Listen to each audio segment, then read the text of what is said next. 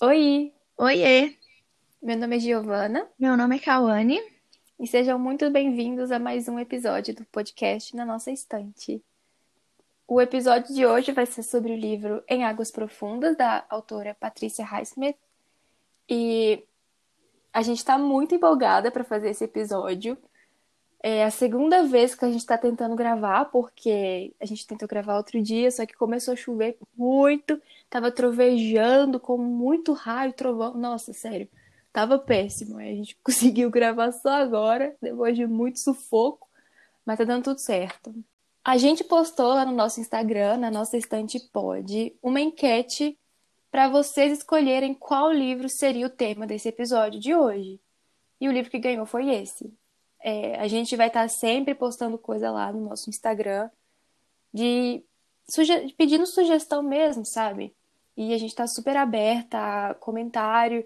Inclusive, a gente está muito feliz com todo o feedback que vocês passaram pra gente. De verdade, a gente surtou a cada comentário, a cada mensagem que recebemos, porque a gente estava muito empolgada com esse podcast. E saber que as pessoas gostaram foi muito legal. Então a gente queria, primeiramente, antes de começar o episódio em si, agradecer muito, muito, muito todas as pessoas que ouviram o episódio. Algumas ouviram só a primeira metade, porque não gostam, né, de spoiler. Algumas pessoas escutaram tudo, mesmo não tendo lido o livro. E a gente fica muito, muito grata, de verdade.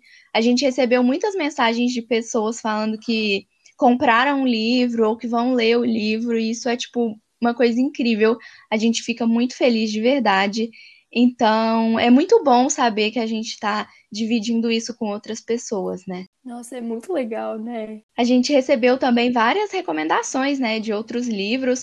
E, assim, tudo que vocês mandaram pra gente, a gente tá anotando e a gente tá guardando, tá? Às vezes, porque a gente vai estar tentando fazer dois episódios por mês, às vezes você indicou um livro e às vezes não vai ser o próximo episódio, mas pode ter certeza que a gente tá anotando e a gente tá guardando tudo e que vai. Esse, esse livro vai estar no episódio futuro, com toda certeza. É muito legal isso, porque a gente quer isso mesmo, a gente quer interação e uma conversa aberta, de verdade, em relação a esses livros e o que a gente gosta de falar é sobre isso, a gente gosta de fofocar sobre os livros, então tá sendo muito bom pra gente. Sim, essa troca é muito legal, né? Porque às vezes a gente fica na nossa zona de conforto, a gente tem o nosso gênero favorito, ou os nossos gêneros favoritos, e quando a gente recebe indicações de outras pessoas, a gente acaba, né, lendo um livro que talvez a gente não fosse ler, e a gente descobre, né, novos mundos e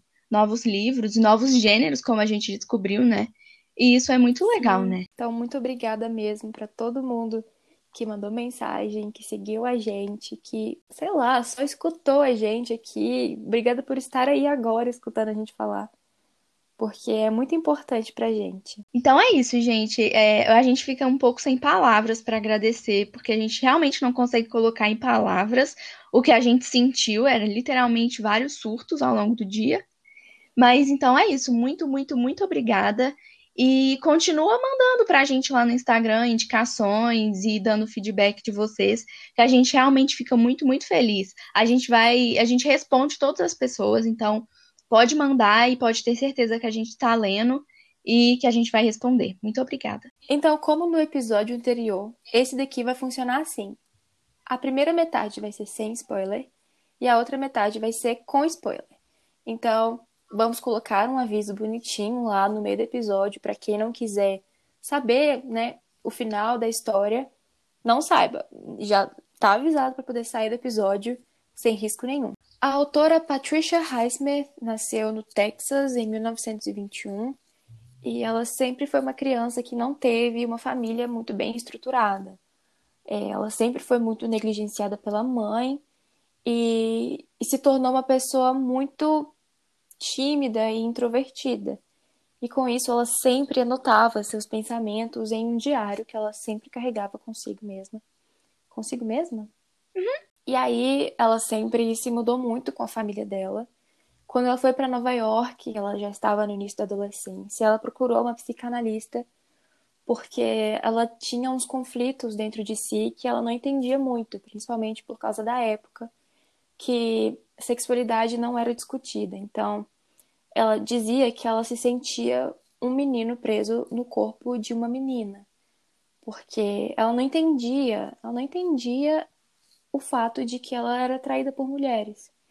Então, ela procurou ajuda psiquiatra para poder entender isso. Então, ela procurou esse psicanalista para poder receber ajuda, porque na época a sexualidade no geral feminina não era discutida, ainda mais se a mulher estiver se sentindo atraída por outra mulher. Então, é uma coisa que é muito diz muito sobre a autora, é tanto que uma das suas obras mais famosas é o livro Carol, que tem até uma adaptação do cinema, que é uma obra semi-autobiográfica. Então, toda aquela história real aconteceu com a Patricia, mas o final é diferente, por isso o semi aí.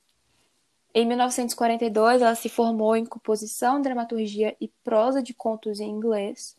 No meio da sua vida, ela se mudou para a França, depois foi para a Suíça, e ela sempre foi uma pessoa muito reclusa.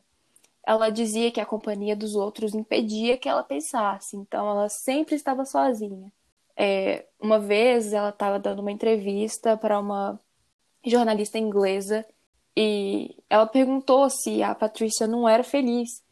E ela respondeu que ela era razoavelmente feliz, porque ser muito feliz era uma estupidez.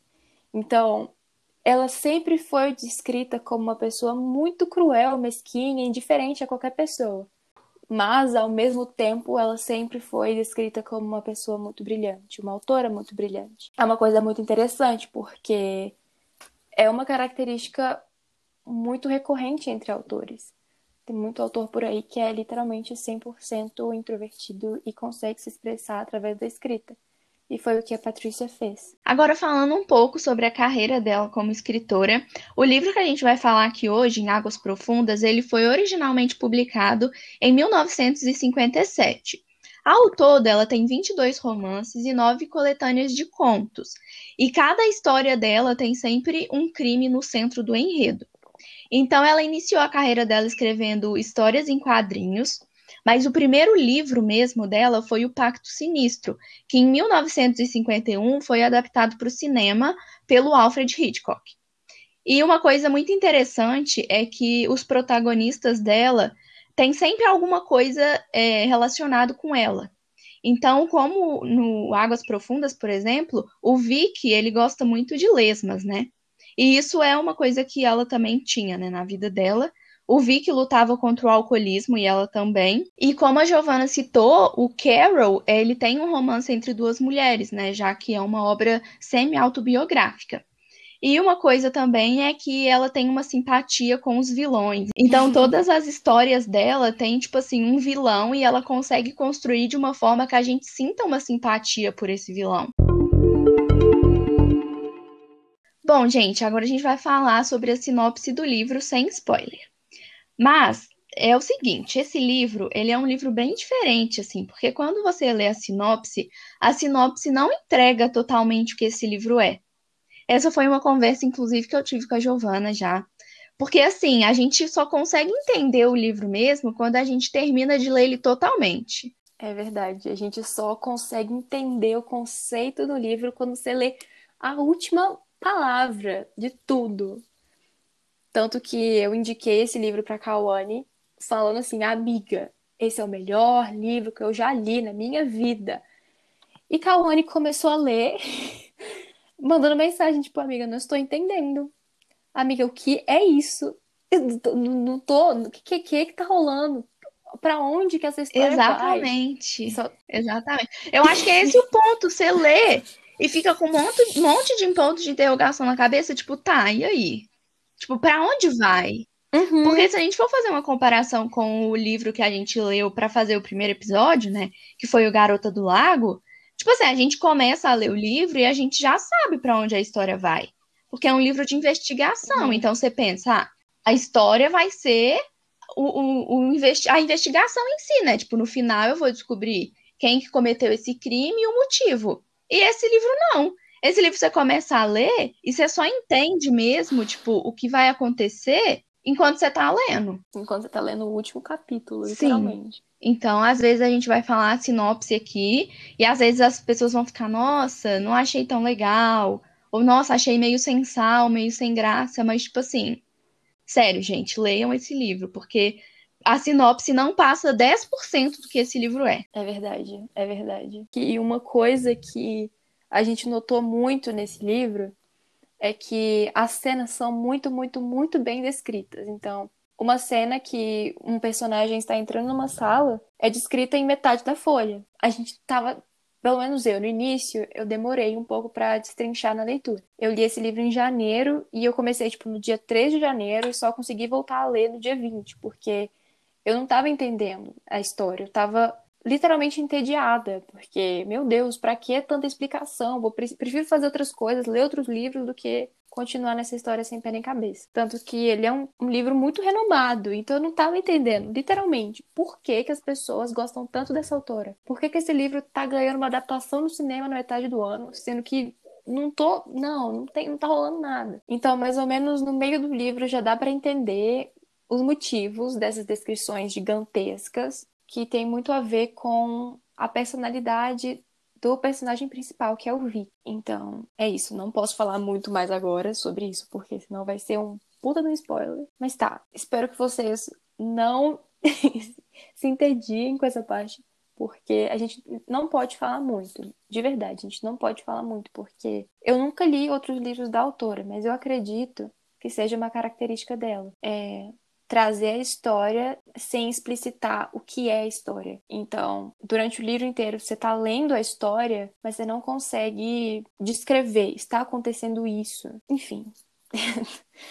é isso, eu não consigo falar mais. A descrição desse livro pela Amazon diz muito sobre a história, então eu vou ler aqui para vocês. Diz assim: Em Águas Profundas tem a marca registrada de Patricia Highsmith. Explora os abismos mais sombrios da psique humana e lança luz para o fato de que, sob a superfície das personalidades mais pacatas e exemplares, podem se esconder as mais sórdidas psicopatias. Bom, então nesse livro a gente vai ver o tempo todo a perspectiva do Vic. Ele mora numa cidade pequena, na verdade eles falam que é uma cidade rural, mas ao mesmo tempo sofisticada. O nome da cidade é Little Wesley. Então, ele tem 36 anos, ele é dono de uma editora que publica, assim, poucos livros no ano, porque, na verdade, ele só publica edições luxuosas, né? Então, assim, ele, ele é bem de dinheiro, sabe? E ele é casado com a Melinda e eles têm uma filha de seis anos, que é a Trixie. Só que é o seguinte, eles têm um relacionamento um pouco diferente do convencional, porque eles são casados, mas na verdade eles têm um acordo de que a Melinda pode ter quantos amantes ela quiser, desde que ele não leve nem o Vic nem a Trixie para um divórcio. Só que ao passar do tempo, o Vic começa a se incomodar com esses amantes da Melinda. Então um dia ele decide que ele vai falar que ele é responsável pelo assassinato de um ex-amante da Melinda, com o objetivo de assustar e afastar os futuros amantes. E é um bafafá gigante isso, porque ele sempre foi muito bem visto na cidade, ele sempre foi uma pessoa modelo. Ah, o marido incrível que. Corno manso, literalmente. O corno manso da cidade, do nada, assume um assassinato. Então, a fofoca rolou solta na cidade pequena, do interior. No, na verdade, na, no livro cita a população, que é tipo nem mil pessoas na época. Então é uma cidade minusclinha mesmo, que tá todo mundo julgando ele. E o melhor amigo do Vic não entende por que que você fez isso. Isso é verdade? O que que tá acontecendo? Por que que você quis assumir a responsabilidade do assassinato de um cara que realmente, o ex-amante da Melinda, foi assassinado. Mas ninguém sabe por quem. A gente não sabe se foi o Vic, a gente não sabe se foi qualquer outra pessoa. Então, ninguém entende por que, que ele assume esse assassinato. Ao mesmo tempo que julgavam ele sobre isso, começou a ganhar destaque a personalidade da Melinda, que é de uma pessoa desleal. Que a Melinda parece que é uma adolescente, pelas descrições do livro. Tem que buscar, às vezes tem que buscar a Trixie na escola. E a Melinda não pode, porque ela tá no encontro. Então, o Vic pacientemente vai, busca, vai, busca a Trixie na casa da amiga. Que é uma coisa muito esquisita de se imaginar. Um encontro à noite, um jantar romântico entre Melinda, o amante da vez, e o Vic. Que o Vic vai dormir e a Melinda faz o que ela quer com o amante, com todo mundo sabendo, inclusive a cidade. Uma coisa que é descrita no livro é a casa deles. A casa deles tem duas asas, então uma delas é a parte do Vic e a outra é a parte da Melinda. Eles resolveram fazer isso porque a convivência deles já não estava das melhores, então eles resolveram dormir em quartos separados para poder manter um relacionamento amigável sem, sem acontecer o divórcio, que é exatamente o que os dois temem. O livro ele tem uma narrativa muito sombria, então todas as descrições que a gente percebe ao longo da história deixam o livro bem misterioso e sombrio mesmo. É, a gente vê umas complexidades dos personagens que acho que a gente não veria se fosse uma narrativa mais leve, sabe? A narrativa desse livro não é leve, ela é bem descritiva mesmo, é bem, como é que eu explico? Ela é bem, ela é bem uma incógnita, literalmente. A gente consegue ver o bom e o ruim de todos os personagens. É uma narrativa bem dissecadora, não sei nem se essa palavra existe, mas a gente consegue ver tudo de bom e de ruim de todo mundo ali. E essa, essas descrições deixam a gente muito próximo do Vic, que o narrador ele é observador, mas com foco no Vic. Então, Aí, qualquer coisa que o Vic faz, a gente entende, porque a gente viu o que, que ele se sentiu em um momento anterior a isso. Por exemplo, a gente entende por que, que o Vic quis assumir o assassinato desse outro amante, porque ele estava se sentindo magoado, ele estava se sentindo traído de todas as formas possíveis, uma chacota na cidade. Então, e, isso, e essa cena acontece na página 30, tá? Então a gente não tá dando spoiler nenhum. Mas a gente entende, a gente fala, tá, ele realmente estava sendo, estava sendo tratado como um palhaço e ele fez isso para poder manter a dignidade dele, mesmo que isso signifique se tornar um assassino aos olhares dos outros. Eu acho que principalmente pelo fato do que o Vic escuta das outras pessoas, né? Porque o melhor amigo dele tá sempre falando, né, na cabeça dele de por que ele tá passando por aquilo tudo, né? Por que, que você deixa a Melinda fazer essas coisas? Por que, que você deixa as pessoas pensarem isso de você? Por que, que você não toma uma atitude? Por que, que você não faz nada? Por que, que você deixa ela ter um monte de amante sair desfilando com os amantes por aí e, e não faz nada em relação a isso? Então, eu acho que é por isso também um pouco dele ter, né, falado que, que tinha assassinado outro cara, né? Porque acabava que ele ficava ouvindo muito isso das outras pessoas. Igual a Giovana falou, ele né, passava vergonha, porque, porque ela fazia isso na cara de todo mundo mesmo. Ela não tinha vergonha nenhuma de, de ser vista com os amantes, né? Eu acho que é por isso que ela é tão vista, né, como desleal, como mal agradecida, né? Porque eu vi que era uma pessoa perfeita, né? Ele é, ele é, ele é perfeito, ele é um marido perfeito, um pai perfeito, um amigo perfeito e mal agradecida, né? Que, que faz isso com um cara maravilhoso, né? E eu acho muito importante a gente falar também, amiga, que isso vai muito além da discussão de relacionamento aberto. Porque se fosse nos dias de hoje, com, esse, com a mentalidade que a sociedade tem, apesar de muita gente achar que é traição, muita gente iria relacionar isso a, não, é um relacionamento aberto, tá tranquilo. Só que não era isso, não é um relacionamento aberto que tá acontecendo ali. É literalmente um acordo que uma pessoa pode fazer o que quiser, independente da forma que isso afeta a outra do relacionamento, enquanto essa outra, que no caso é o Vic, ele não faz. Então, se fosse um relacionamento aberto e tivesse essa regra que as duas pessoas tivessem o poder de sair com as pessoas que quiserem e tal, beleza. Mas isso é no conforto dos dois. Mas isso não era. Eles tinham esse acordo mas um dos lados não estava confortável com isso. Um dos lados estava magoado e não também não, não repetia as ações da Melinda. Então, o Vic nunca saiu com outra pessoa. O Vic nunca foi a um encontro, nunca levou outra mulher para casa, sabe? Não sei se eu consigo explicar direito, mas eu acredito que um relacionamento aberto existe esse acordo, mas é um acordo literalmente um acordo, né? As pessoas estão tranquilas em relação a isso. Mas nesse relacionamento parecia uma coisa muito de fachada, sabe? E tratava o Vic como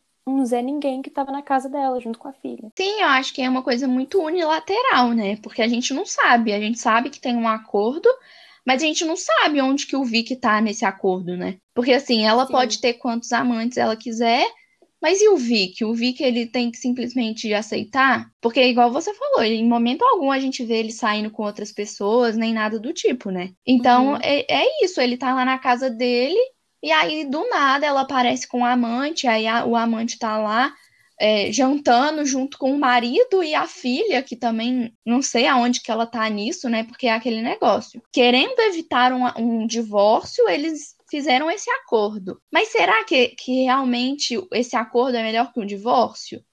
Porque eu fico pensando na menininha, né, de seis anos, que estava passando por isso tudo. Porque o jeito que a Melinda trata ela é um absurdo. Eu, eu, eu li assim, isso não é um spoiler, não, tá, gente? Isso é logo no começo mesmo. Nas primeiras páginas, você vê o jeito que a Melinda tá, trata a Trixie, né? E você fica, gente, como assim? Como que ela tá tratando essa criança desse jeito? Aí eu fico pensando, poxa, Será que não era melhor o Vic ter realmente divorciado dela e seguido a vida com a filha? Porque, não sei, não faz muito sentido o porquê desse acordo e onde que o Vic entra nesse acordo e onde que a menina entra nesse acordo. É uma confusão. É verdade, amiga, é verdade. Bom, gente, então essa é a sinopse do livro. Eu espero que a gente tenha conseguido explicar mais ou menos, né? É, essa história, que é realmente uma história muito boa. E eu espero que vocês tenham ficado, pelo menos, com um pouco de vontade de ler esse livro, que é extraordinário. Ah, gente, antes de colocar o aviso de spoiler aqui, eu queria avisar para vocês que o próximo episódio vai ser sobre o livro O Conto da Aya, de Margaret Atwood, que é o livro que baseou aquela série The Handmaid's Tale. Então, assim, se você tiver interesse, se você tiver condição de comprar esse livro, antes da gente lançar esse episódio, vai ser ótimo, porque você vai conseguir escutar tudo sem pausar no meio, né? Então é isso. Ah, mais uma coisa antes de continuar o episódio é que eu acho que a gente não deixou tão claro nessa primeira parte o tanto que a gente ama esse livro. A gente acabou de gravar a parte com spoiler e assim, as duas surtadas, literalmente surtadas, porque esse livro traz emoções que a gente não consegue explicar. É muita euforia, de verdade. É muito sentimento louco dentro da gente lendo esse livro. Então, assim, vale muito a pena, muito a pena a leitura desse livro. Realmente, muito incrível, muito incrível. Se você gosta de um suspense, de psicologia mesmo, vale muito a pena. Então, gente, por favor, não se deixem levar por essa pequena sinopse, porque realmente se a gente for pegar o livro físico mesmo, a sinopse tem, tipo, poucas linhas e essas linhas não dizem nem 10% do que esse livro é. Então, leia. Pegue o livro, leia o livro, que vale muito, muito, muito, muito, muito a pena. E é perfeito, é extraordinário. Valeu cada centavo. Com certeza, verdade. com certeza. Esse é um livro que eu quero ler depois, quando eu já tiver esquecido um pouco a história, eu quero ler daqui uns anos de novo. Eu já dei para minha mãe ler, falei, toma, lê. Eu dei para minha também. Porque, gente, é, é, isso, vale muito, muito, muito a pena. E, e, essa sinopse já é. Eu, eu li a sinopse e eu achei a sinopse incrível, mas realmente, quando eu terminei, eu vi que essa sinopse não fala nada, basicamente, entendeu? Essa história é muito mais do que fala aqui. Eu fui o contrário, amiga. Eu li a sinopse e pensei, meu Deus, que coisa horrorosa. Aí eu fui ler a data que ele foi publicado, 1957. Meu Deus, eu não sou uma pessoa que gosta muito de literatura clássica. O que, que vai acontecer comigo? Vou ler aqui só porque eu comprei. Comprei sim, né? Comprei a caixinha da intrínseca que veio e eu, tá, vou ter que ler, né? Comprei. Só que até a metade do livro, amiga, até a metade eu não tava botando tanta fé. Tanto que eu até contei, né, que eu comecei a ler o livro no dia, sei lá, 3 de janeiro, fui votar lá pro dia 20, porque eu não não estava entendendo onde que ia levar a história, não estava entendendo se, seria, se valeria a pena mesmo, não estava com esperança nenhuma na história. Eu acho que isso foi uma coisa que me fez bem também. Tipo, eu tava com que me surpreendeu de um jeito que eu não sei nem explicar. Patricia, se você estiver ouvindo esse, esse podcast, ele é dedicado a você, minha querida. Você é tudo. Já pensou, ela realmente tá escutando a gente? Fala, ah, eu sei que eu sou incrível. Amiga, ela morreu. Amiga, eu sei.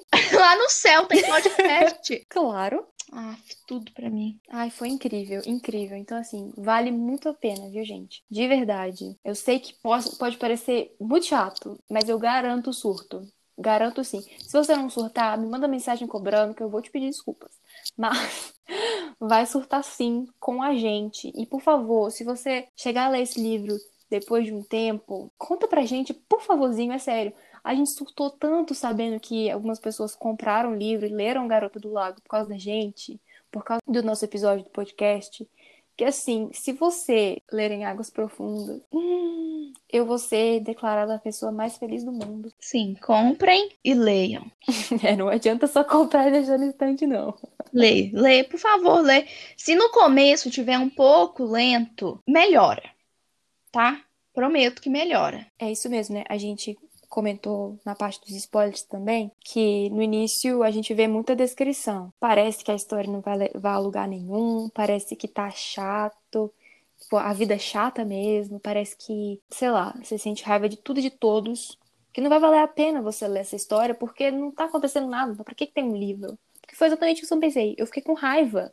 Tipo, por que, que eu tô. Na hora que você terminar de ler esse livro, sério, na hora que você terminar, você senta assim e pensa, assim, reflete, porque vai vir muita coisa na sua cabeça. E aí depois você entra lá no Instagram e manda pra gente uma DM. Pode mandar um textão, pode mandar áudio. Eu acho que tem como mandar áudio aqui no Anchor também, que é onde a gente grava o podcast. Pode mandar. Tem, verdade. Pode uhum. mandar, tá? Que a gente jura que a gente vai ler, a gente vai ficar muito feliz. Não, e a gente não só lê, a gente gosta de interagir. Então, Sim. a gente já fez até várias amizades, Sim. né, amiga? No Instagram, pessoas que vieram falar com a gente depois do podcast e a gente mantém contato até hoje, sabe? Pelo Instagram, a gente tá sempre conversando. Inclusive, uma coisa que eu acho que as pessoas devem sentir confusão, que a gente conversa com todo mundo, né? Só que as pessoas não devem saber quem é quem, né? É.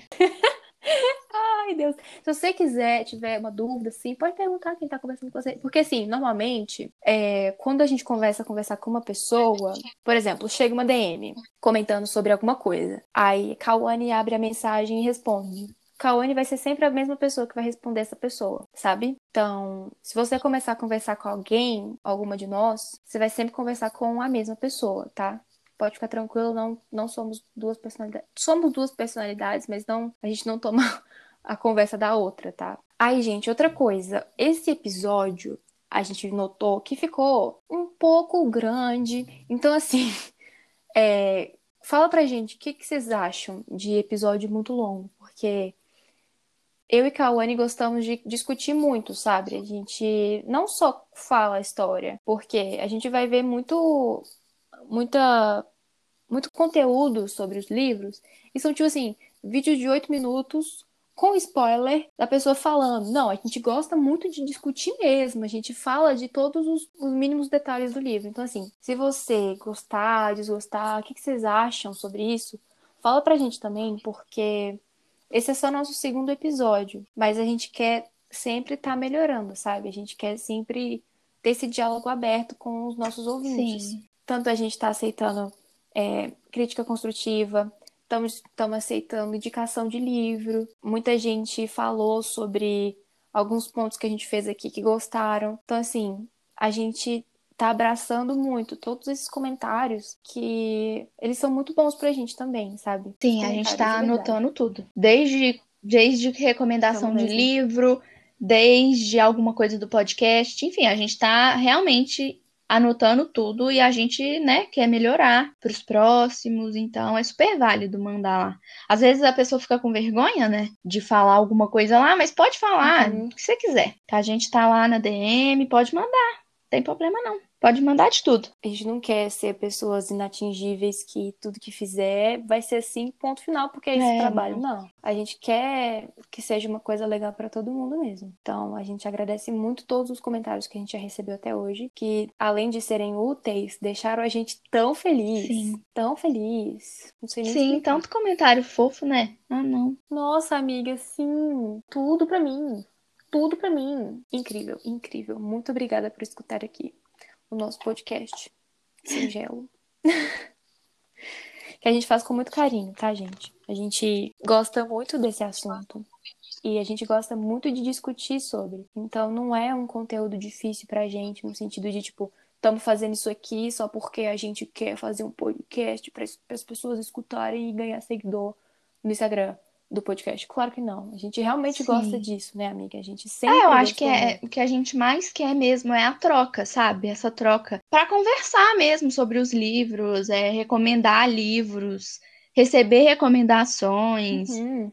E eu acho que, sério, me deixa muito, muito, muito, muito, muito feliz ver as pessoas falando que estão lendo o livro porque a gente recomendou. Isso é.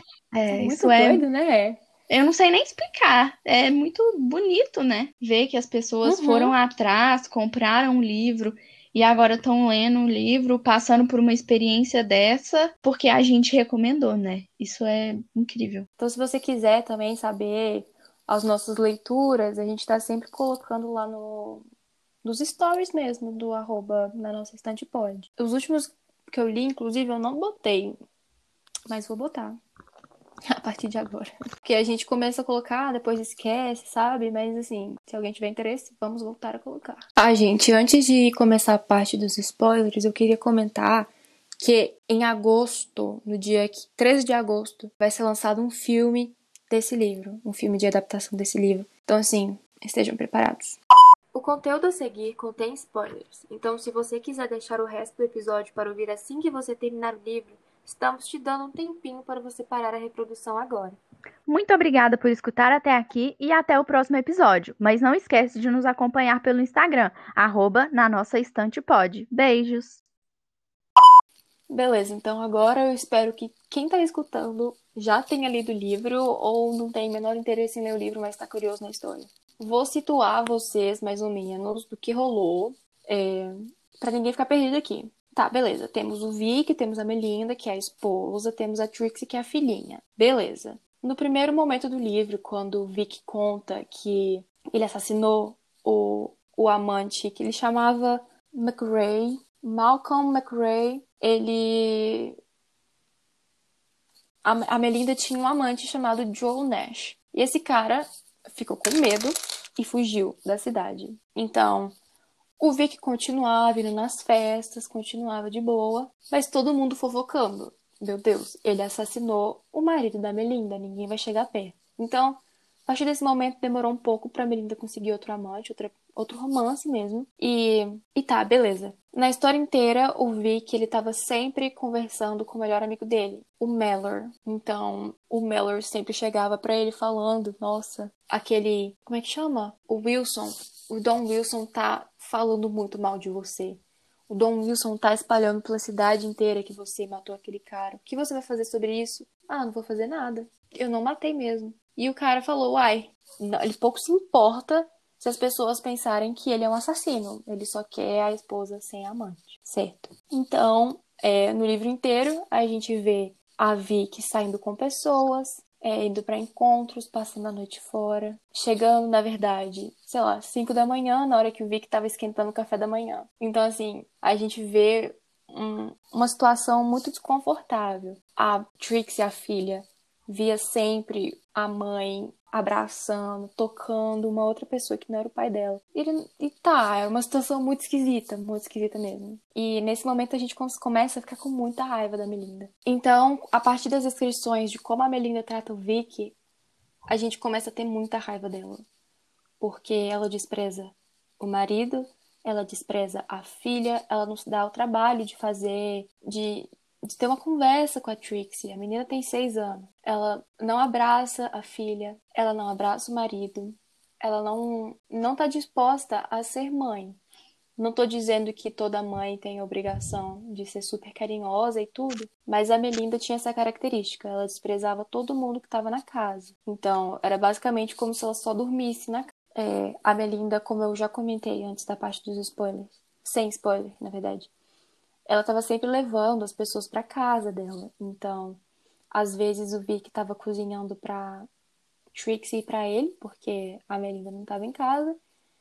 E chegava ela, o amante da vez, com fome. Então, o Vic cozinhava para Melinda e pro amante da Melinda. É uma, é uma situação bem chata, né? Imagina. você está sendo traído. Traído sim, é um acordo, mas da mesma forma você está sendo traído ali, está sendo tratado des com desprezo pela sua esposa e está cozinhando para o amante. Muito bom, muito bom. Então teve esse segundo amante que a gente consegue perceber a presença na história, que é o Ralph. Então ele tá se relacionando com a Melinda de novo. E o Vic faz questão de falar para ele, então, matei. Sabe aquele outro amante da Melinda? Matei. Então, temos aí mais um amante que fugiu com medo do Vic. Então, esse ele avisa para Melinda, Melinda, eu estou fugindo, eu estou acabando com tudo porque o seu marido está falando para todo mundo que matou o o outro cara lá, o McRae, McRae, e eu não tô afim de ser o próximo, tá bom? Beijo, tchau.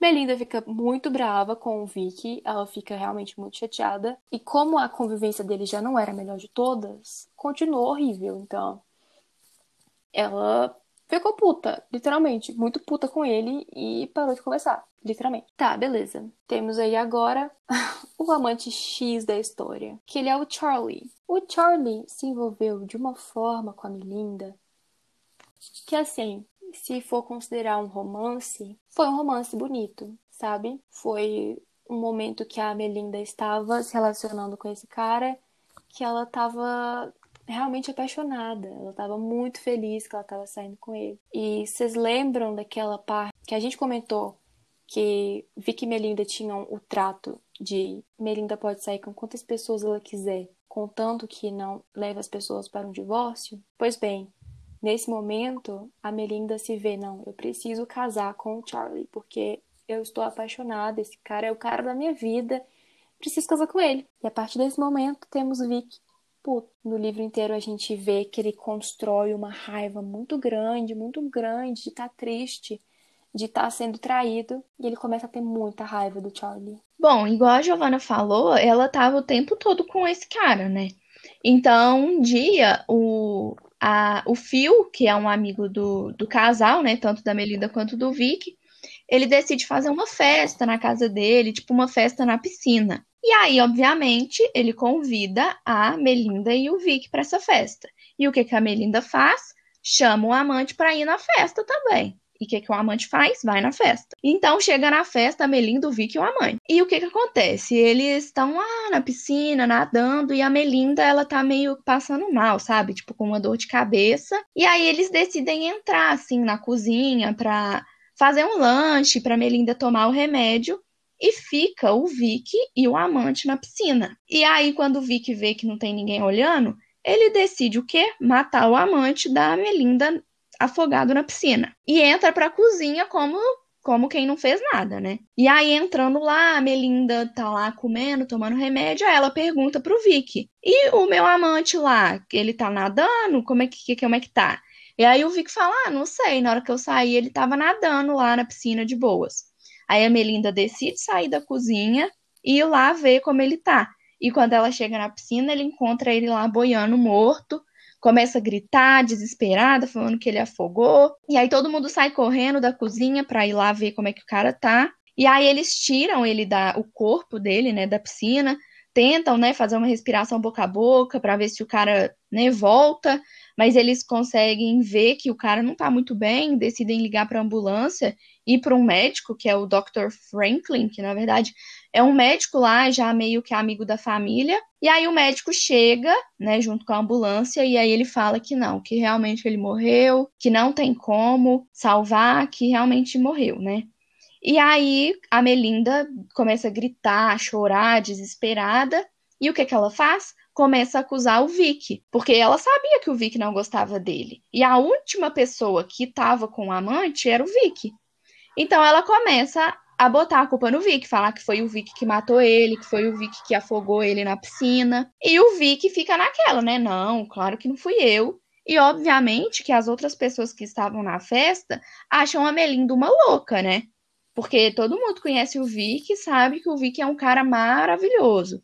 Então todo mundo fica do lado do Vic e começam a falar que a Melinda é louca e tudo mais. E aí o que acontece é que o médico, né, que também vai fazer os exames lá para ver de que que o cara morreu, e ele vê, na verdade, que o cara tinha umas marcas assim no ombro, sabe, umas marcas vermelhas, mas vê que realmente a causa da morte foi afogamento, né? Mas aí ele decide meio que levar isso para um juiz. E aí eles marcam, né? Como é que fala? Eu não sei o nome disso. Uma audiência. Isso, uma audiência e chama todo mundo que estava na festa para ir para audiência. O Vic, a Melinda, o Phil, a mulher do Phil, o melhor amigo do Vic, todo mundo tem que ir lá conversar com esse juiz. E aí, chegando lá, a Melinda decide fazer um barraco, né? Chorando, falando pro juiz que quem tinha feito era o marido dela, que não sei o quê. E aí o juiz foi e decidiu perguntar para os amigos, né? E aí, galera, vocês acham que foi ele mesmo? E aí os amigos falando, não, claro que não, a Melinda só tá muito triste com o que aconteceu, porque ela gostava muito dele. O juiz também pergunta pro Vic, né? Foi você? Não que ele fosse falar, mas ele pergunta ali para ver qual ia ser o comportamento, né? E aí o Vic fala que não, que claro que não, que ele não fez isso. E aí o juiz fala, ó, oh, gente, então, pode ir embora, não vai dar em nada, não foi o Vic, é isso. Mas a Melinda, obviamente, não tira da cabeça dela isso, né? Então a Melinda, ela não se aquieta. A Melinda, ela sabe, ela sente no coração dela que o Vic assassinou o Charlie. Porque, apesar de ter o um acordo, ela sabe que o Vic não tá 100% gostando desse acordo que eles têm. Então, ela sabe que o Vic estava bravo com o cara. Ela sabe que ele não gostava dos olhares que ela dava pro Charlie, do, dos, das carícias que ela fazia, da atenção que ele não recebia, porque nas festas a, a Melinda ela nunca estava com o Vic. Nas festas ela conversava com todas as pessoas, menos com o Vic. Ela dançava com todas as pessoas, todos os caras disponíveis ali, mas com Vic não. Em um momento muito breve do texto, a gente consegue ver, tipo, que ele sentia falta da Melinda de antes, porque agora ele tem uma pessoa amargurada com ele. Então, é a justificativa que ele dá para ter assassinado o cara. Todos os dias a Melinda aparecia, sei lá, 20 minutos na frente dele, comia e falava: Eu sei que foi você. E o Vic falava: Claro que não, eu não faria uma coisa dessa. E Melinda não cansava, falava: Eu sei que foi você e eu vou provar que foi você. Vic diz: Minha filha, você está doida. Eu não fiz bosta nenhuma. No final das contas, ele fez, né? Só que ele consegue mexer com a cabeça de todo mundo. Todo mundo na cidade está do lado dele, porque o Vic é a pessoa maravilhosa. O Vic, ele é o grande amigo de todo mundo, a pessoa mais simpática que tem. A pessoa que é super paciente, que praticamente cuida da Trixie sozinha, porque não tem a presença da mulher. Então, assim, a cidade inteira tá do lado dele. E isso é uma coisa muito doida, né, amiga? Porque temos um assassinato, temos a última pessoa que viu a pessoa morta, temos ali marcas no ombro de uma mão, alguma coisa vermelha, mas ninguém acredita que foi ele. Sim. Porque ele é incrível, que ele é a melhor pessoa do mundo, que ele não faria uma coisa dessa. Que quem, na verdade. Aí temos a construção de uma mulher louca, né? que literalmente sempre se uma mulher ela tá chateada, se uma mulher tá brava com alguém e começa a gritar, ela é doida, ela não tem razão. Então temos aí a cidade inteira acreditando que a Belinda é doida, porque ela está muito chateada com a morte do amante, mas a gente não consegue, quer dizer, as pessoas, né, não conseguem ver que tem aí literalmente um assassinato de um amante do nada numa piscina, sozinho. Como que isso acontece? Então, a, o relacionamento que já não era muito bom piorou de um nível absurdo. É, eles brigavam mais do que o normal. A Melinda muito triste e o Vic normal. O Vic tava de boa, porque ele não fez nada. Conseguia mostrar para as pessoas, tá vendo? A minha esposa é doida, ela ela tá falando que eu matei o cara, mas eu não fiz nada. Olha como eu sou ótimo. Não tô preocupado. E é realmente ele não ficava preocupado. Então ele conseguia conversar com as pessoas negando a culpa. Ele ficava de boa falando: Eu não fiz nada disso. A Melinda que está chateada é o luto dela falando. Mas eu não fiz nada. E todo mundo é verdade, é verdade. A Melinda que está desequilibrada. Então, todo mundo tá do lado dele, sabe? Menos o Don Wilson, o Don Wilson é a pessoa que desde o início fala: Foi você. Ele tá sempre em contato com a Melinda, os dois estão criando teorias sempre, todos estão sempre em contato, sabe? É, tanto que tem um dia que o Vic ele promove um jantar na própria casa para a esposa, claro, para o Don Wilson e para a esposa dele. E o jantar ele tem um climão, porque o Don Wilson está com raiva do Vic, já está desconfiando da culpa dele. E a esposa do Don Wilson chama o Vic de lado, falando: Querido, eu sinto muito que isso esteja acontecendo com você. É inocente. Eu sei que a Melinda é a pessoa doida que tá te acusando de coisas que não são reais. Eu sei que você é de boa. Tá tudo bem. E eu vi que, claro, claro, é verdade. Eu sou muito incrível. Eu sou inocente. Obrigado, muito obrigado pelo apoio. É, agora só tenho que acalmar ela. E é engraçado que em um momento assim, esse rumor, né? Porque na cidade é um rumor, né? A gente sabe que foi ele que matou, mas na cidade isso é só um rumor. E esse rumor chega na Trixie, né? Filha do Vic e da Melinda. E a Trixie é muito mais próxima do Vic do que da Melinda, porque a Melinda trata ela como se fosse nada, né? E aí um dia a Trixie chega no Vic e pergunta para ele, né? Pergunta pro pai na maior tranquilidade. Então, fiquei sabendo lá na escolinha que você matou o cara, é verdade? E aí é muito engraçado que o Vic obviamente desmente, né? Fala com a Trixie que não, que não foi ele que ele nunca faria uma coisa dessas, mas é engraçado que pela história ser a perspectiva dele, a gente vê que na verdade ele queria contar para a própria filha que é que tinha sido ele sim, porque ele acha isso muito foda, sabe? Ele acha que isso faz dele uma pessoa muito poderosa. Mas eu acho isso muito louco, né? Que assim, ele sente vontade de contar para a filha dele de seis anos que ele fez uma coisa absurda dessa. Estão falando lá na escola que você matou fulano. É verdade? Queria contar pra filha. Ele mente na cara dura várias vezes. Até a, a menininha acreditar que ele não fez aquilo, que é só as pessoas comentando coisas erradas. É, ele tem muito esse poder, né? De, ele mente muito, muito bem. E de uma forma muito fácil, né? Sim. Nossa, demais. E a gente se vê torcendo para que a mentira não seja descoberta. Sim. Né? A gente fica torcendo para as pessoas continuarem achando a Melinda doida. Que a gente continua torcendo para o juiz manter a decisão dele de manter o Vic inocente. É. A gente não quer que as pessoas falem. É porque isso. a gente começa a odiar isso. muito a Melinda, né?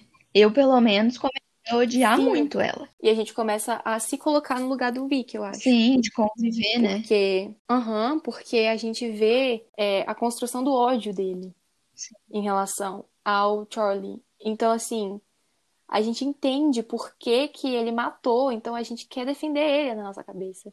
A gente quer que ele se safe, porque a gente entendeu, mesmo que seja literalmente um assassinato, né, que na nossa cabeça está sendo justificado, né? Sim.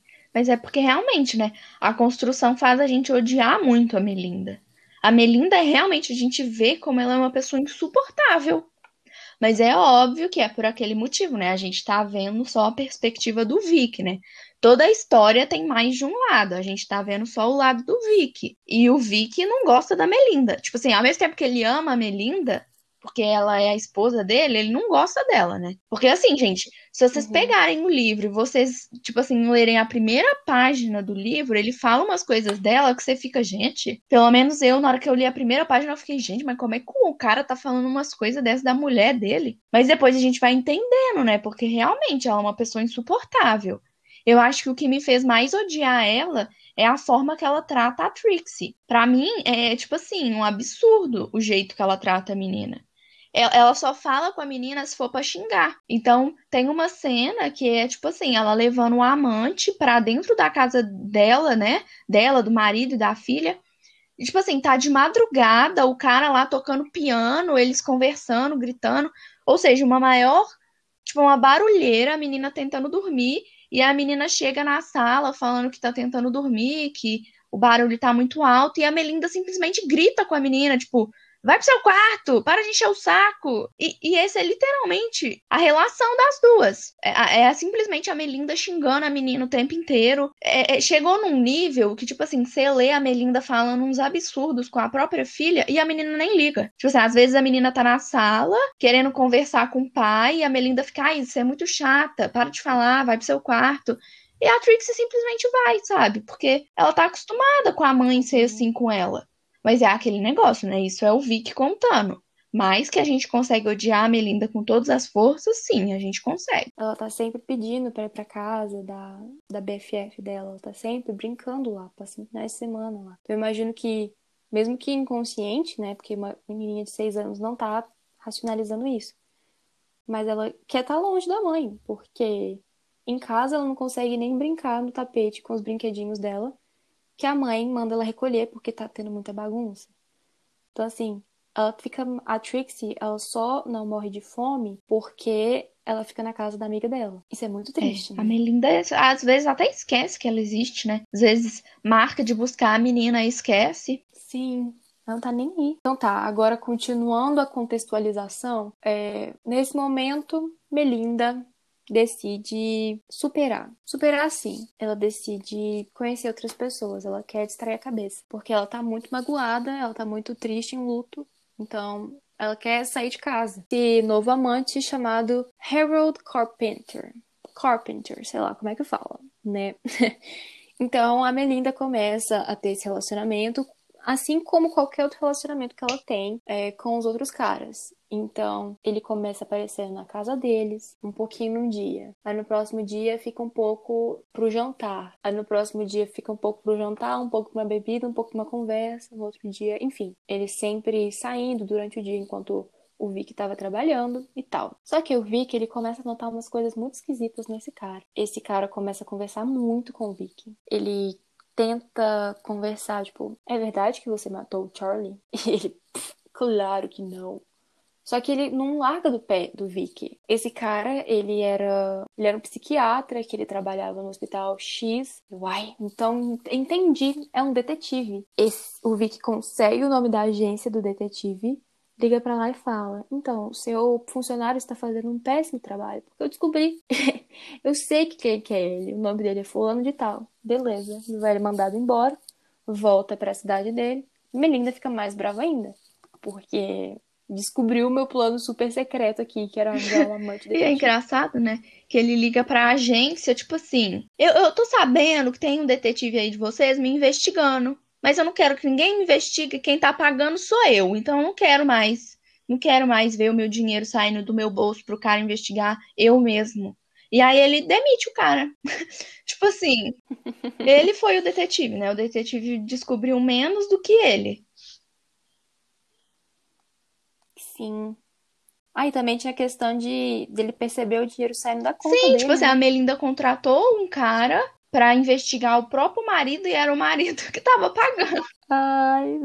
Então apareceu esse novo amante, o Tony Cameron, e a Melinda se viu muito apegada a esse cara. Só que ao mesmo tempo ela tava com medo do marido, porque ela sabia que o Vic tinha matado. Então ela queria fugir. Então ela combinou com o Cameron que eles iriam para outro lugar, começar uma vida do zero. Ela ia divorciar do Vic já tinha começado todo o processo de divórcio e ia fugir, deixar a Trixie com o Vic e beijo, tchau, nunca mais vou te ver. E essa é a cena que a gente começa a ver um comportamento do Vic. Sim. Né, amiga? Tipo, que ele realmente é. tem raiva. E, e uma coisa que, antes de eu comentar o que, que vai acontecer agora, que eu notei na descrição do assassinato do Charlie, foi uma coisa muito. Ele é realmente frio, muito né? um frio. psicopata, literalmente. Ele não é. tem remorso nenhum. Ele não sente o que tá rolando ali. Ele tá, beleza, acabei com a vida de um cara pra eu ficar bem. E com o Cameron, o Vicky, ele meio que falsifica uma amizade. Ele é simpático com ele, conversa com ele na rua. Até que ele fala: Ô, oh, cara, vamos dar uma volta aí para conversar. O Cameron entra no carro, entra no carro do Vicky e eles vão parar dentro de uma mata. Uma mata que levava até uma pedreira que tinha um lago lá embaixo. Então, Eles começam a conversar sobre a paisagem e tal. Tanto que era um lugar que o Vic e a Melinda saíam muito nas épocas boas do relacionamento. Eles tinham muitos encontros lá. Ele até comenta, nossa, saudades. E o Vic faz que vai pro carro pegar alguma coisa. O Cameron tá lá olhando pra vista. O Vic pega uma pedrinha, taca na cabeça do Cameron, o Cameron cai lá embaixo. Então, ele cai lá embaixo, ele cai naquele. Ele cai em cima mesmo, né? O Vic que É, arrasta na o corpo lá embaixo. E assim, de boa, sabe? Ele faz umas manchas na pedra de sangue, porque o cara morreu ali. E ele taca o, corpo do Cameron lá nas- na água. E ele pega o carrinho, ele- não, ele arruma tudo lá, beleza. Só que ele colocou de um jeito que o corpo boiava. Então, ele voltou pro carro, foi embora. A Melinda ficou, uai, você teve notícias do Cameron? Aí o Vicky responde, tive sim, eu vi, eu vi ele ali na rua. A gente deu uma volta pra conversar, depois eu deixei ele de volta no, na, perto do carro dele. E tá, beleza. Cameron tá desaparecido, ninguém sabe onde ele tá. Polícia chega perguntando pro Vic, Vic, meu filho, onde está Cameron? Aí ele, uai, sei lá, eu deixei ele na frente do carro dele. A polícia, não, mas o carro dele estava completamente aberto, ele nem entrou no carro. Uai, não tô sabendo, deixei ele na porta e fui embora. Eu cheguei em casa. E aí, a gente, eu me vi torcendo, tipo, tá muito convincente, ele não fez nada. Claro que não, polícia, pode parar de perguntar. Ele é inocente, não aconteceu nada, não aconteceu nada. Nunca é uma coisa muito. E aí o que acontece é que quando ele chega na pedreira para buscar, né, essa peça de roupa, ele vê que o Wilson, o Don Wilson, tava lá, né? O Don Wilson, aquele cara que desconfiava dele, tava lá. E o mais engraçado também é que a Melinda tava sempre perguntando, né? Tipo, uai, gente, o cara sumiu, onde é que ele tá? E aí o Vic um dia decidiu jogar pra cima da Melinda, falou: "Ah, você não ia fugir com ele? Deve que ele cansou de você e decidiu fugir sozinho. Deve estar lá em outro país já sozinho, te abandonou. Então, assim, ele começou a jogar pra cima da Melinda, sabe? Pra meio que tirar o dele da reta. Falou: ah, ele cansou de você, foi embora e é isso. Por isso que você não tá tendo notícia. Só que, na verdade, o cara tava lá morto, né? No laguinho. E aí, o que acontece também é que a Melinda começa a ficar um pouco de. Acho que com um pouco de medo do Vic, né? Porque ela sabia que o Vic tinha matado o Charlie e agora o outro, o outro amante dela, né? Sumiu. E aí eu acho que, tipo assim, por ela ter ficado com medo, ela começou a tentar ter um relacionamento melhor com o Vic. Tanto que, o di que um dia o Vic decide chamar a Melinda pra ir fazer um piquenique, né? Como nos tempos antigos. E aí, aí eles vão, eles fazem um piquenique. E depois, quando eles chegam em casa, a Melinda percebe que ela esqueceu uma peça de roupa dela lá, lá na- nas pedreiras onde o corpo dele tava, o corpo do amante tava. E aí o Vic fala: Não, pode ficar tranquila, amanhã eu passo lá e busco. E aí ele, o Vic tá, meu Deus do céu, né, tentando disfarçar o comportamento dele. E aí o Don Wilson fica: Ah, o que, que você tá fazendo aqui? Aí ele: Não. Eu só vim aqui pegar a roupa e não sei o quê. Só que o Vic, em vez de estar na parte de cima, onde a peça de roupa estava, ele estava lá embaixo, perto do lago. Porque ele percebe que de um certo ângulo ali pode dar para ver que tem uma coisa ali, né, no, no lago. E aí ele decide ir embora, fala: "Não, vou embora, vou fingir que não é comigo" e vai embora. E aí o Vic acaba tipo assim, tá transtornado porque ele sabe que o Don Wilson parece que sabe alguma coisa, e aí ele acaba descontando em cima da Melinda, né? Toda essa raiva que ele tava acumulando da Melinda, ele desconta. E aí é a cena final, que é quando ele acaba matando a Melinda, né? Ele vê o carro chegando, né? Ele sabe que o Don Wilson tá chegando, a polícia tá chegando, mas ele já não tá nem aí, ele acaba matando a Melinda. E é assim que o livro termina, com a Melinda sendo assassinada pelo Vic. Eu acho essa cena. Eu, é- esse é o momento que eu mais tô esperando pra gravar nesse episódio, porque o Vic chega tão puto, ele chega tão bravo, ele arranca o telefone da Melinda, começa a gritar com ela, começa a bater nela e empurrar ela no chão. Ai, ai, Deus do céu, ele não, ele, ele mata a Melinda na raiva. Eu tô, gente, que horror, amiga, que horror, eu tô gritando junto, eu a raiva junto. É... ele sente tudo ali. Ele, ele diz que ele sente a vida da Melinda se esvaindo pelas mãos dele, porque ele tá apertando. Ele mata a Melinda é, apertando o pescoço dela. Então, nossa senhora! Ele matou a Melinda de tanta raiva que ele tinha de tudo. Ele matou a Melinda. E véi, véi, véi, véi, véi. Chega um momento também, depois dessa cena, tem a breve cena que a polícia chega, algema o Vic e o Vic vai para casa. Ele diz que ele vê a Trix ali, ele fala: Não, não vou ver a Trix crescendo, sei lá, que das quantas. E ele tá indo pra delegacia. Só que nesse momento eu tive eu senti tanta euforia, tanta euforia, porque eu percebi o que estava acontecendo no livro inteiro. No livro inteiro eu me vi sendo cúmplice, literalmente. Eu via os assassinatos acontecendo, eu via a raiva que o Vic estava sentindo da Melinda, e tava Sim. do lado dele, sabe? Tipo assim, eu não notei que tava acontecendo um relacionamento super ruim, que ninguém tava feliz, que a Melinda tava procurando felicidade com outras pessoas, porque eu vi que já não dava essa felicidade para ela. Só que ao longo do livro eu ficava com raiva dela, porque ela tava tentando explorar outras pessoas, sendo que na verdade ela tava tentando ser feliz, Sim, sabe? Ela tava tentando viver. E tipo, eu comecei a ficar com raiva da Melinda ao longo da história, porque ela, meu Deus, o que ela tá fazendo com o Vic? Sendo que ela não tava feliz, sabe? Ela tava sendo muito feliz com o Charlie, principalmente, que foi o primeiro. Ela tava muito Sim. feliz, ela tava muito apaixonada. Então, assim, eu fiquei com raiva dela porque ela tava vivendo a vida dela.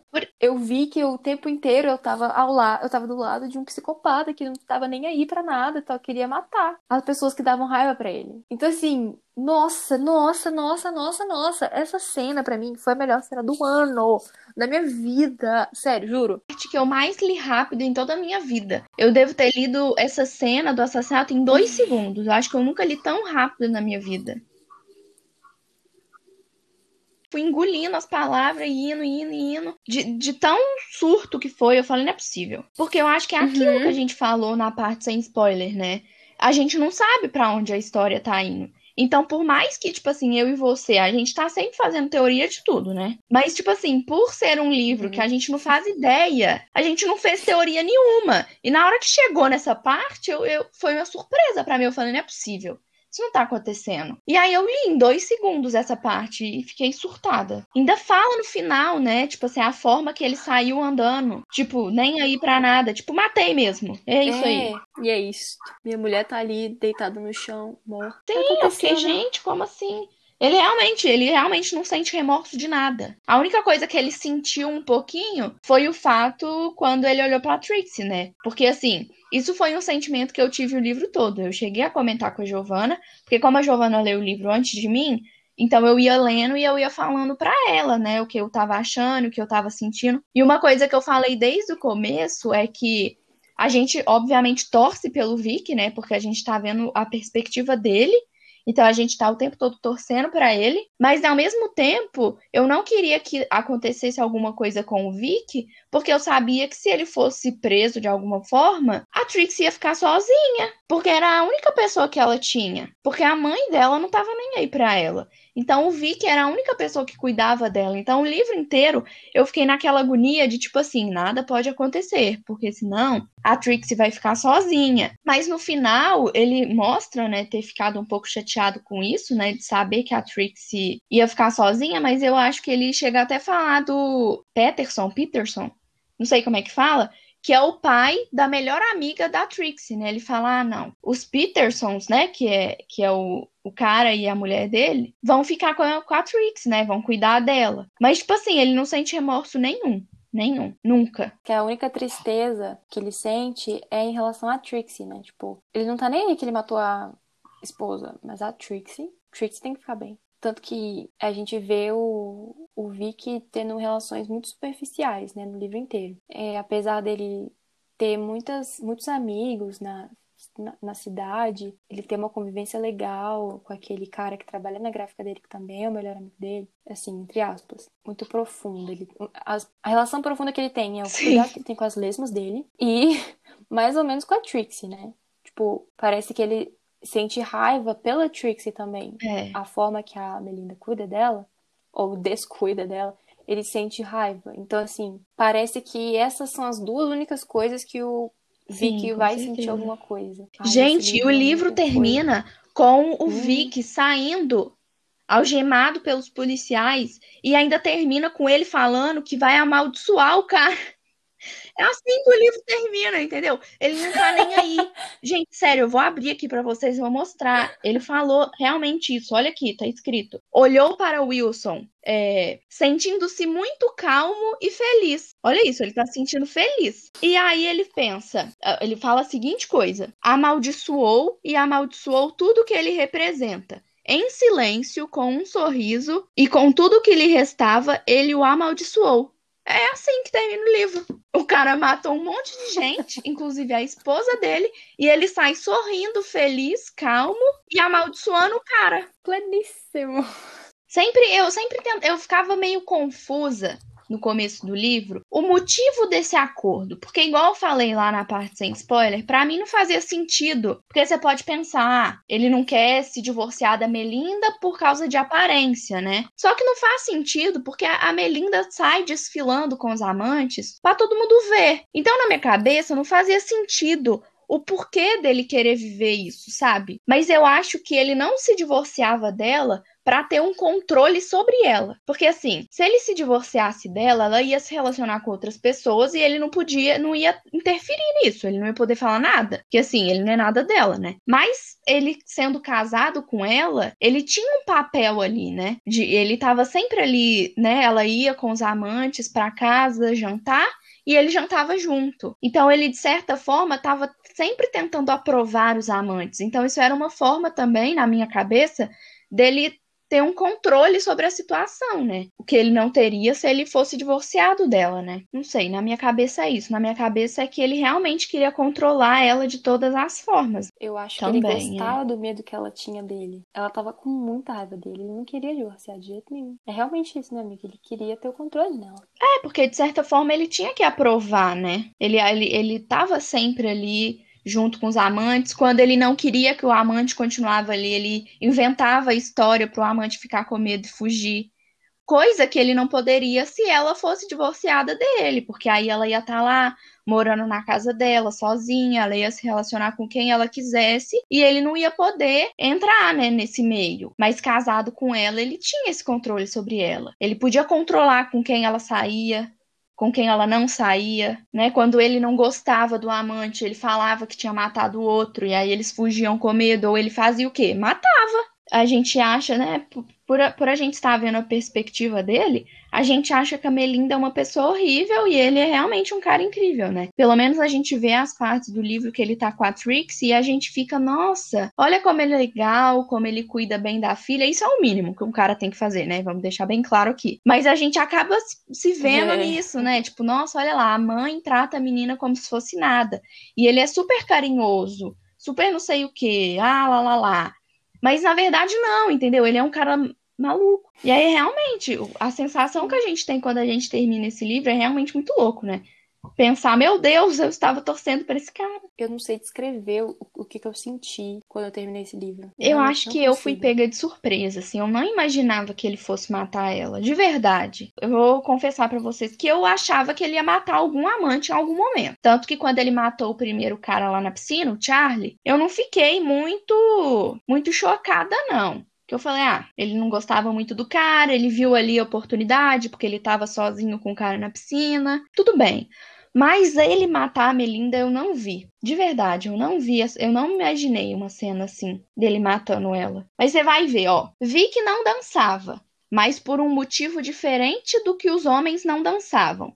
Ele não dançava porque a esposa gostava. Ou seja, ele só não gostava de dançar porque a mulher gostava, ou seja, só para contrariar. E aí ele ainda disse assim: então, assim, ao mesmo tempo que ele falava essas coisas assim dela, né? Tipo, umas coisas horríveis. Ele parecia amar muito ela, né? Ele parecia querer ter o começo do relacionamento, né? Quando eles estavam no começo do namoro, eles iam fazer piquenique e essas coisas. Ele parecia sentir saudade disso. Tanto que a primeira oportunidade que ele teve de chamar ela para ir num piquenique, ele fez, né?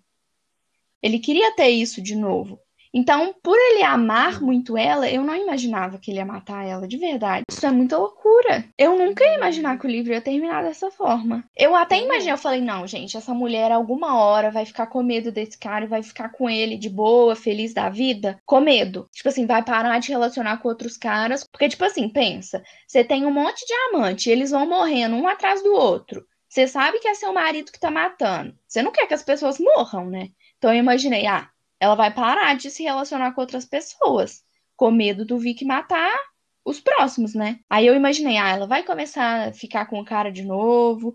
Porque no final a gente tem isso, né? Porque eu, igual, não sei se fui eu que falei, se foi a Giovanna, enfim. Que ela começou a, a, a ficar de boa com ele. Porque na verdade ela tava, tava tramando. É, é, ao tempo todo ela jogava na cara do Vic que ela sabia que era ele que tava matando os caras. E ela ficava com ele. Eu vou, eu vou provar isso. Pode não ser hoje, pode não ser amanhã. Mas algum dia eu vou ter uma prova pra te incriminar. Então os dois se juntaram para achar alguma pista, alguma coisa para o Vic poder ser preso. No final do livro, ela começa realmente a tratar o, Vic melhor do que ela tratou o livro inteiro, né? Então o Vic chamou ela para ir lá no piquenique, ela foi, e eles ficam lá bonitinhos, sentadinhos juntos, conversando, comendo.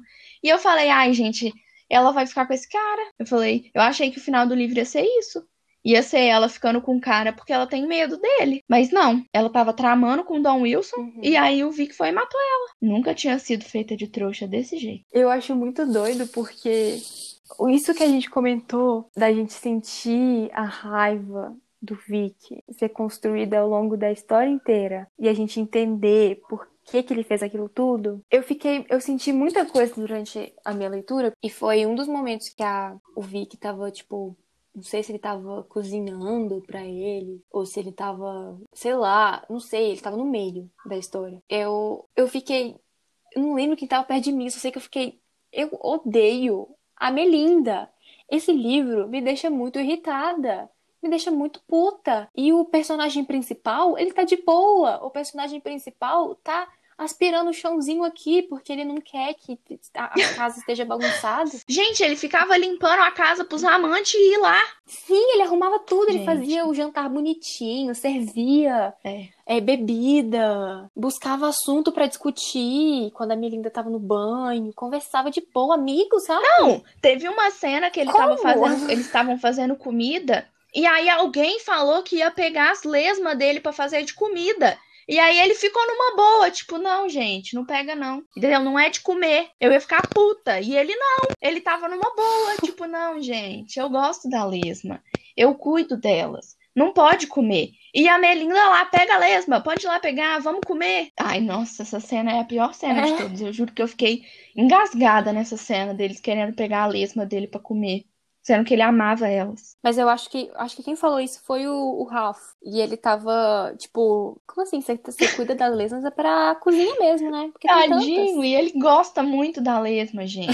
De todas, né? Das lesmas. Eu acho que tem algumas que até tinham nome. Tinham duas que tinham nome, que eram as primeiras. Tipo, a, os pais de todas. E depois. ele não sabia o nome das outras. E aí, do nada, eles decidem que querem comer as lesmas. E ele fica, tipo, pleno. Tipo, não, gente, não pode comer a lesma. É minha. Ele realmente, isso que você falou é totalmente verdade. Ele é totalmente essa pessoa que fica calma, né? Numa situações uhum. que, assim, limpando a casa, fazendo comida. E isso é uma coisa que a cidade inteira falava, né? Tipo, nossa, um cara tranquilo desse que é traído pela esposa pela cidade inteira. Gente, claro que ele não mataria alguém. O objetivo da gente torcer pelo cara. Uhum. Eu falei, não, gente, não é possível que eu fiquei torcendo para essa pessoa. Muito esquisito, né? Que a gente se pegou torcendo pra um assassino. Isso não é muito louco? Uhum. E, tipo, na muito. nossa cabeça, é isso é um absurdo. Tipo assim, isso não tem, não tem palavras para descrever uma pessoa assim. Mas o livro foi construído de uma forma tão incrível que a gente se pegou torcendo por um cara que cometia, né, ele tinha atitudes que a gente, tipo assim, sim, exatamente, a gente abomina esse tipo de atitude, abomina. claramente, né? Mas a gente se pega torcendo por um cara que faz isso. Por causa da forma que ela escreve. Nossa, essa autora é genial, velho. Genial. Genial. É, no livro inteiro, a gente torce, torce, torce, torce, torce, torce, torce, torce pra ele, e aí chega no final, ela quebra a gente no meio. Tipo, pá, você tá torcendo pra pessoa errada. É isso aí, acabou. Uhum. E aí é isso, eu terminei o livro.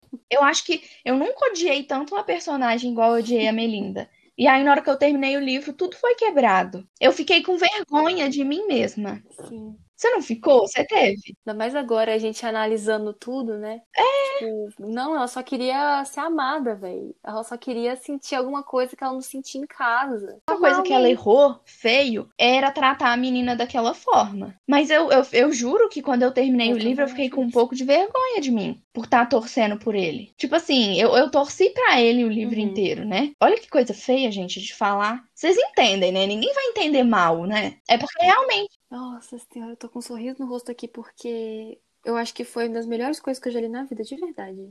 De, tipo, me, me vi tão envolvida na história que eu me vi na pele do assassino, no sentido de, tipo assim, tô entendendo tudo o que ele tá fazendo, tô entendendo todos os motivos. Isso me torna assassina junto. Né? Se eu tô concordando com o que ele tá fazendo, eu sou que nem ele. E quando eu finalizei o livro, eu fiquei, meu Deus, o que que eu tava fazendo durante a leitura inteira?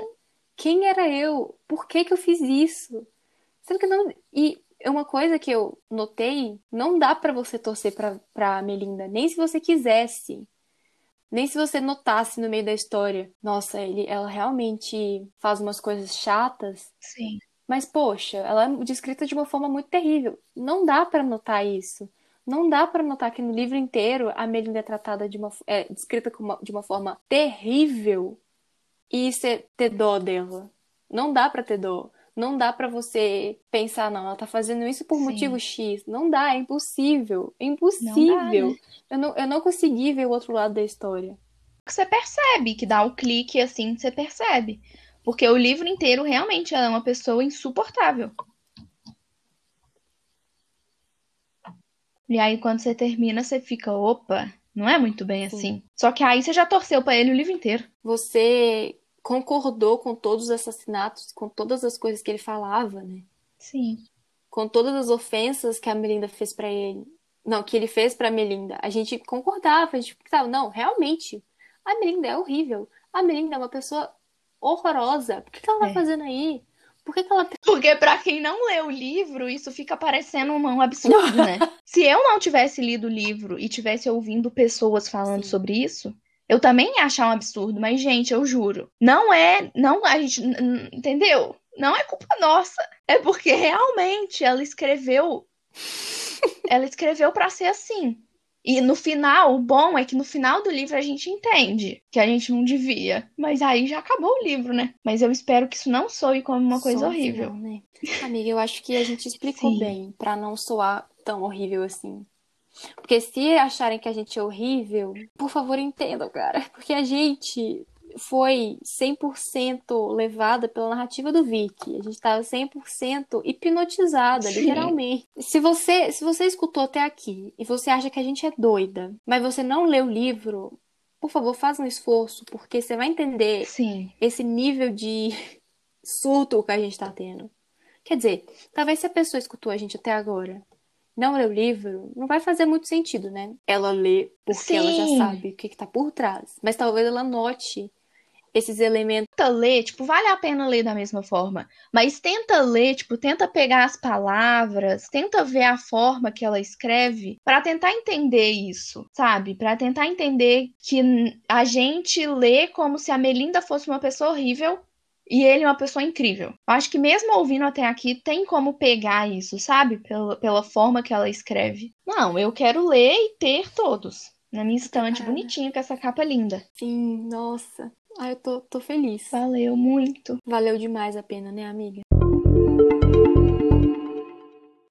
Bom, gente, então esse foi o episódio sobre esse livro incrível que a gente ama.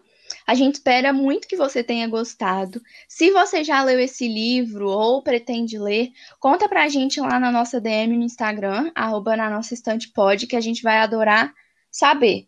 Tanto opiniões que vocês concordam ou coisas que vocês não concordam, qualquer coisa, é só ir lá e contar pra gente, que a gente vai ficar muito feliz. Muito obrigada por escutar até aqui e até o próximo episódio. Beijos!